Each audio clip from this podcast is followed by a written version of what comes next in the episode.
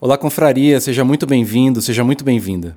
Se você está cansado de fingir que está feliz o tempo todo, esse episódio é para você. Este podcast não é para pessoas super espirituais, gente que não chora, não erra, que não sabe o que é derrota. Este podcast é para os cansados, os exaustos, os envergonhados, homens e mulheres fracos pecaminosos e com talentos limitados. É para gente inteligente que sabe que é estúpida e para discípulos honestos que admitem que são canalhas. Se você sabe que diante de Deus não passa de um maltrapilho, este podcast também é para você. Uma das coisas que a pandemia estragou foram os planos de quem queria se casar. Quanta gente perdeu dinheiro por conta do isolamento? Quanta gente deixou de trabalhar por conta do isolamento. Depois de alguns anos sem participar de uma festa, cerca de um mês atrás, eu pude participar de um casamento de um casal amigo, muito querido, muito especial. Aliás, Jafão, Truta, um beijo pra vocês. E cara, foi muito louco porque em determinado momento, sabe aquela experiência de você estar tá totalmente presente no lugar? Parece que de repente você sai do corpo e se torna um observador daquilo que está acontecendo. É, eu tô ligado que tem umas substâncias que causam isso também, mas eu não tinha tomado nada ilegal. Mas eu sei que eu fui observando as pessoas e aí, de repente, eu meio que comecei a conversar com Deus. E eu falei assim para Deus, mais ou menos assim: Deus, obrigado por esse momento, porque parecia que a gente nunca mais ia viver isso de novo. Quantas pessoas se foram? E, e Deus, a gente que está aqui, nós somos sobreviventes. Obrigado por esse privilégio de poder estar tá junto dessas pessoas. E obrigado porque a gente pode se alegrar de novo. Eu confesso que por alguns segundos, assim, muito rápido, eu fui invadido por uma emoção extremamente forte. E me senti profundamente feliz por simplesmente estar vivo, estar ali, curtindo com pessoas que eu amo. E a verdade é que nós estamos sempre em busca desse sentimento de felicidade mas dificilmente conseguimos encontrá-lo. É, e não só encontrá-lo, dificilmente conseguimos guardá-lo por muito tempo, posto que a felicidade é sempre algo passageiro, efêmero, algo que, tal como o tempo, se esvai entre os nossos dedos. Aquele filósofo, o Mário Sérgio Cortella, ele fala assim, abre aspas aí, coisa curiosa, a felicidade é um episódio eventual no meu entender, ela é uma ocorrência, não um estado contínuo. Aliás, nós só podemos ser felizes porque não somos de modo contínuo. Uma parte das coisas por nós apreciadas só o é porque se ausenta. Fecha aspas. Todavia, somos provavelmente a única cultura que já habitou o planeta Terra que não enxerga a felicidade como algo passageiro. Um momento que nos invade de maneira surpreendente e depois se acaba. Aquele historiador que eu sempre cito, Yuval Harari, no livro Homo Deus, ele diz o seguinte, abre aspas aí também. O direito de buscar a felicidade, concebido na origem como uma restrição ao poder do Estado, imperceptivelmente ganhou forma de direito à felicidade, como se os seres humanos tivessem um direito natural de serem felizes, e tudo que nos faça ficar insatisfeitos seja uma violação de nossos direitos humanos básicos de modo que o Estado deveria fazer algo a respeito. Fecha aspas. Ou seja, em nossa sociedade, a felicidade deixou de ser um presente, uma dádiva, uma possibilidade, para tornar-se uma obrigação, um direito de nascimento, um alvo a ser conquistado e mantido, custe o que custar. Você já ouviu a frase: Eu tenho o direito de ser feliz. Isso tem gerado aquilo que chamamos de positividade tóxica, isto é, uma necessidade de continuamente ser feliz, ou pelo menos mostrar-se feliz. Para tanto, quase sempre procura-se suprimir ou negar emoções negativas como raiva, medo e tristeza. Esse comportamento tem gerado uma série de problemas emocionais que adoecem as pessoas, como expressa o filósofo Byung-Chul Han no livro Sociedade do Cansaço. Abre aspas aí de novo. O sujeito de desempenho encontra-se em guerra consigo mesmo o depressivo é o inválido dessa guerra internalizada. A depressão é o adoecimento de uma sociedade que sofre sob o excesso de positividade. Reflete aquela humanidade que está em guerra consigo mesma. Fecha aspas. Se questionarmos sobre como chegamos a esse ponto, no qual algo bom, a felicidade, tornou-se uma coisa que adoece a alma, perceberemos que existe uma relação próxima entre a positividade tóxica e a necessidade do mundo capitalista de produzir cada vez mais coisas. O filósofo Luiz Felipe Pondé também fala o seguinte, abre aspas aí de novo. O capitalismo precisa de pessoas felizes, precisa de pessoas que acreditem nas coisas. A pior coisa que existe é o empresário deprimido. Deprimidos vão ser filósofos, historiadores, poetas. Empresário não pode ser deprimido. Então o capitalismo empurra você para ser feliz, ou pelo menos para projetar a ideia de felicidade. Fecha aspas. Bom, diante desse imperativo da positividade, duas tentativas de alcançar a felicidade são largamente praticadas na nossa cultura. Uma delas a partir de uma perspectiva espiritualista e a outra a partir de uma noção materialista da vida. A tentativa espiritualista é aquela que é oferecida pelos livros de autoajuda, pelos coaches de sucesso, de emagrecimento, de autodesenvolvimento. E nessa busca da felicidade, as palavras-chave são pensamento positivo, lei da atração, energia quântica. Eu chamo essa tentativa de conquista da felicidade de espiritualista porque ela se baseia num princípio de crença. Crê-se que partículas atômicas, e portanto invisíveis, são atraídas e repelidas por energias positivas e negativas. Dessa forma, através da força do pensamento, é possível manipular essa energia, atraindo para si aquilo que se deseja. Perceba, portanto, que de certa forma é o ser humano que é elevado à categoria de divindade, quando lhe é atribuído o poder de controlar e construir seu próprio universo ou manipular o universo a partir da força de sua mente. Palavras motivacionais como: Você é capaz de coisas incríveis. Você é senhor da sua vida, do seu destino. O poder para mudar o mundo está nas suas mãos. Você já deve ter ouvido isso. Tudo isso transforma-se em orações e litanias, proferidas pelos sacerdotes desse novo culto narcísico, ou seja, os coaches e palestrantes de empreendedorismo. Agora, a segunda tentativa de alcançar a felicidade é aquela que eu chamo de materialista. Mas não tem nada a ver com aquele materialismo marxista. Ela é uma tentativa materialista porque resume o ser humano às reações bioquímicas. Tudo que você sente não é nada mais do que hormônios e enzimas produzidas pelo seu corpo, com o único propósito de garantir a sobrevivência da espécie. A base dessa visão é o evolucionismo, que entende a natureza como uma força cega. É uma força que não se preocupa com subjetividades.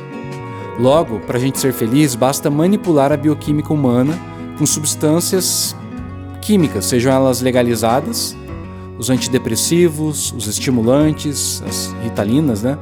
os ansiolíticos, ou as ilegais, como a maconha, cocaína, êxtase. Basta olhar os números cada vez maiores que a indústria farmacêutica vem alcançando para se perceber o quanto temos apostado nessa tentativa de alcançar a felicidade, ou pelo menos de diminuir o desconforto das frustrações e dores da vida. Isso me lembra aquele livro do Aldous Huxley, Admirável Mundo Novo. É, Trata-se de uma distopia, na qual somos apresentados a uma sociedade inteiramente organizada segundo princípios científicos um mundo de pessoas programadas em laboratório e adestradas para cumprir seu papel numa sociedade de castas biologicamente definidas, já no nascimento. Isso aqui eu estou lendo a sinopse tá, do livro. É, logo, não existe casamento, família ou vida privada. As pessoas são incentivadas desde pequenas a transarem livremente com os parceiros que desejarem, mas nenhum laço afetivo deve ser mantido. Nesse mundo, a música e o cinema são usados para entorpecer as pessoas, causando sensações agradáveis, solidificando-se assim o espírito de conformismo. E, caso o sexo livre e o entretenimento não afastarem a sensação de desconforto, diariamente as pessoas recebem uma ração de soma. Soma é o nome da droga perfeita, com nenhum efeito colateral, capaz de simplesmente acalmar os nervos, se for tomado numa dose baixa, ou mandar a pessoa para o Lucy in the Sky with Diamonds, se ela tomar bastante. É, nesse universo que louva o avanço da técnica, da linha de montagem, a produção em série, a uniformidade, é, é tão louco esse futuro que Henry Ford e Freud são considerados manifestações da mesma divindade, que é adorada por essa sociedade cientificamente pacificada. Observe, portanto, esse pequeno trecho do livro e veja se não se parece com a segunda tentativa de alcançar a felicidade. Então vamos lá, um trechinho do Admirável Mundo Novo. Abre aspas. O mundo agora é estável. As pessoas são felizes, têm o que desejarem e nunca desejam o que não podem ter. Sentem-se bem, estão em segurança, nunca adoecem, não têm medo da morte. Vivem na ditosa ignorância da paixão e da velhice. Não se acham sobrecarregadas de pais e mães. Não têm esposas, nem filhos, nem amantes por quem possam sofrer emoções violentas são condicionadas de tal modo que praticamente não podem deixar de se portar como devem. E se por acaso alguma coisa andar mal, há o soma. Fecha aspas. Me parece que estamos caminhando para esse admirável mundo novo. Mas aí eu lhe pergunto: se basta tomar um comprimido ou mentalizar boas vibrações para o universo, as good vibes, por que será que existe tanta gente mal, triste, depressiva? A crítica que Huxley fez à nossa sociedade visa mostrar que se tentarmos criar uma sociedade na qual as emoções negativas são banidas completamente em prol de uma felicidade controlada por métodos científicos, corremos o risco de permitir o surgimento de um estado totalitário, no qual as pessoas não se revoltam, porque não são capazes de sentirem dor. É, no livro Sociedade Paliativa, aquele mesmo filósofo que eu citei, o Byung-Chul Han, ele canta essa mesma bola. Ele fala assim, ó, abre aspas aí. Analgésicos prescritos em massa ocultam relações sociais que levam à dor. A medicalização e a farmacologização exclusiva da dor impedem que elas se tornem fala, sim, crítica. Elas tiram da dor o caráter objetivo, o caráter social com a insensibilização induzida, medic induzida medicinal ou medialmente, a sociedade paliativa se imuniza contra as críticas. Também mídias sociais e jogos de computador atuam como analgésicos. A anestesia permanente social impede o conhecimento e a reflexão, reprime a verdade. O dispositivo da felicidade individualiza o ser humano e leva à despolitização e à dessolidarização da sociedade. Cada um tem de cuidar da própria felicidade. Ela se torna um assunto privado. Também o sofrimento é interpretado como resultado do próprio fracasso. Assim, há, em vez de revolução, depressão. Enquanto buscamos curar nossa própria alma, perdemos de vista os contextos sociais que levam a rejeições sociais. Se medos e incertezas nos assolam, responsabilizamos não a sociedade, mas nós mesmos por isso. O fermento da revolução é, porém, a dor sentida em comum. Fecha aspas. Bom, diante desse quadro, que outra alternativa você tem para buscar uma felicidade que não seja tóxica e nem alienante? Para mim, a gente só descobre o que é felicidade de verdade a partir do momento que nos relacionamos com Jesus. É, e isso parece ser contraditório para muitas pessoas, porque a maioria imagina que tornar-se cristão, ser um discípulo de Jesus, vai deixar a vida mais chata, enfadonha, presa a um monte de regras, de rituais religiosos, atada a uma moral castradora que é inimiga do prazer. Mas isso é uma visão completamente equivocada a respeito do que significa seguir Jesus. Basta você observar o primeiro milagre que ele fez. Está relatado lá no Evangelho de João, no capítulo 2. Mas eu não, não vou ler, só vou contar essa história para vocês. É, Jesus foi convidado para uma festa de casamento. Ele, os seus discípulos e sua mãe. Naquela época, uma festa de casamento, ela podia demorar até um, uma semana, sete dias. Então, lá para o fim da festa, Maria, que provavelmente deveria ser parente de um dos noivos, é, ela percebeu que o vinho estava acabando. Acontece que numa cultura fortemente marcada por padrões de vergonha e de honra, se o vinho acabasse, seria uma tragédia para a família anfitriã. Então Maria chega até Jesus, dá um toque nele: Filho, o vinho está acabando, faz alguma coisa aí. Mas Jesus responde de uma maneira estranhamente seca. Ele fala: Não é preciso que a senhora diga o que eu devo fazer, ainda não chegou minha hora. Maria chama os servos e diz para eles: Ó, oh, façam exatamente o que ele ordenar para vocês. Aí ele vira para o pessoal da cozinha e diz: Estão vendo aqueles potes enormes de, de água que o pessoal usa para o ritual de purificação?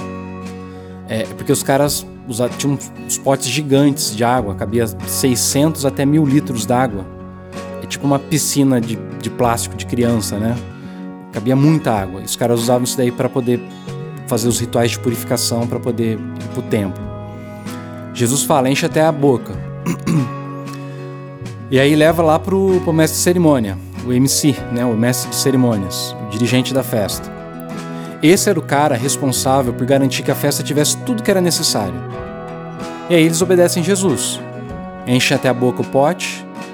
É, tinham seis potes, cada um cabia mais ou menos 100, 100 litros d'água. E aí eles tiram a água e levam pro, pro cara que comandava a festa.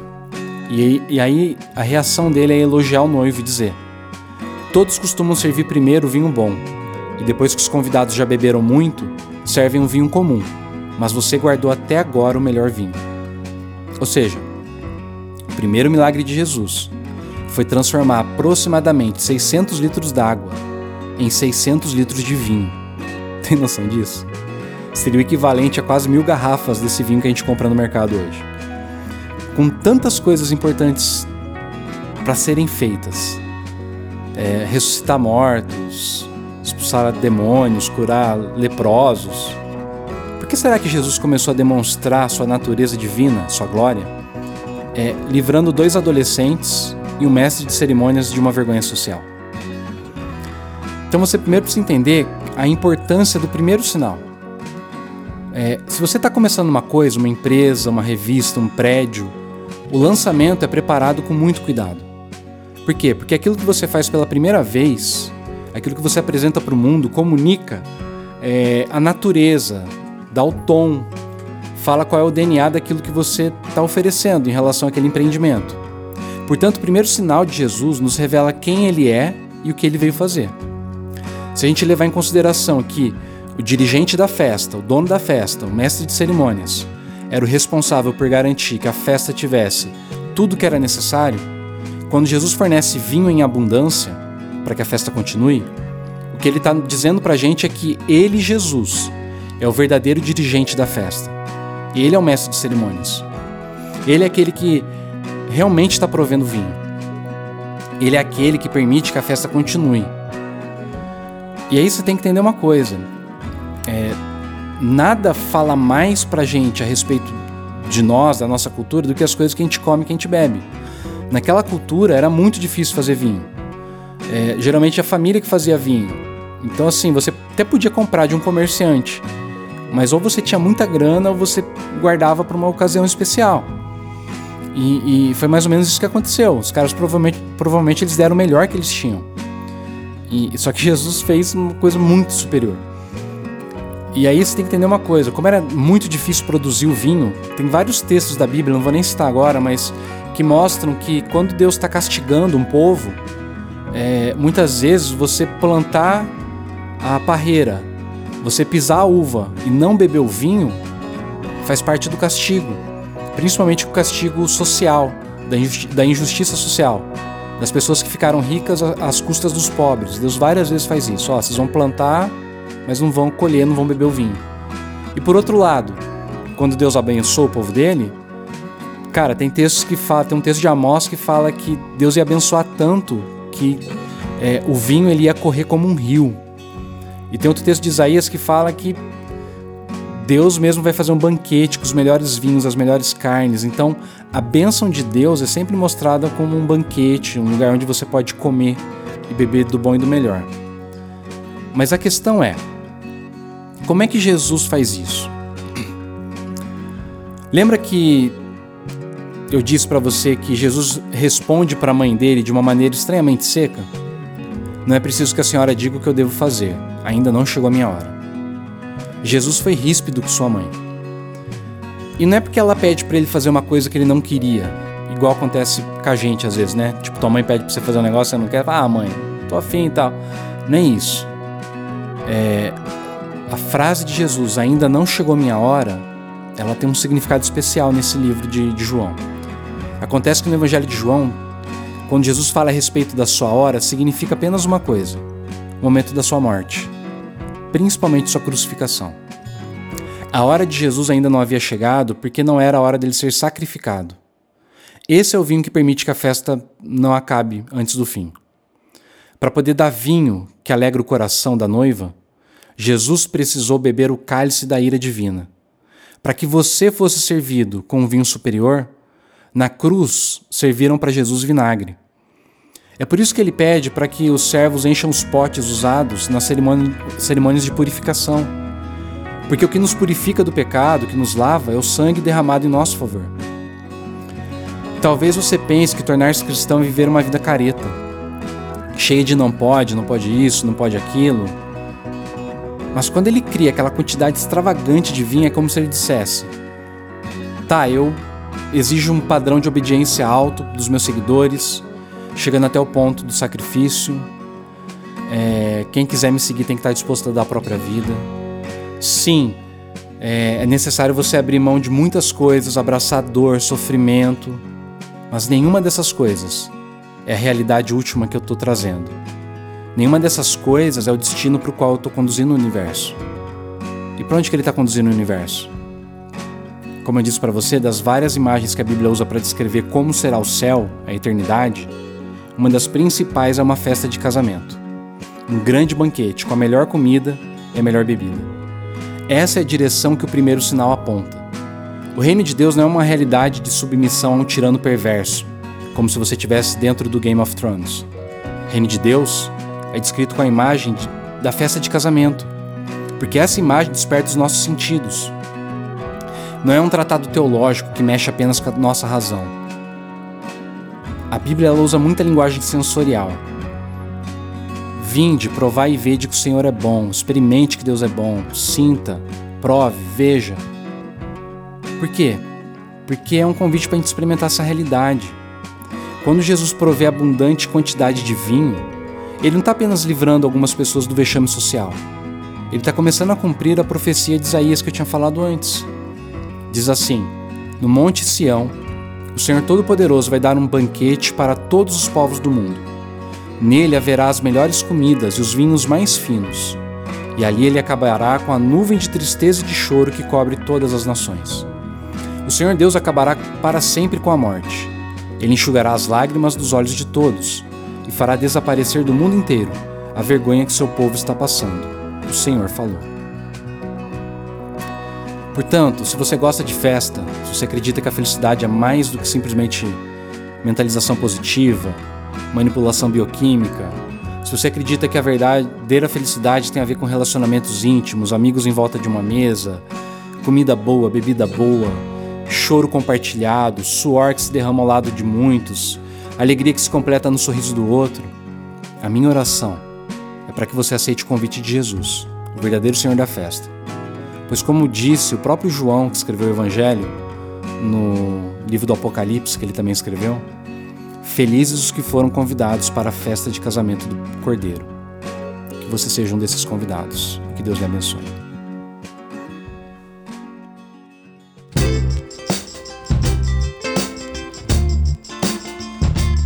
Esse podcast teve os trabalhos técnicos de Lucas Samuel. Para mais conteúdos, siga as nossas redes sociais, no Instagram, Facebook e no YouTube. Até a próxima!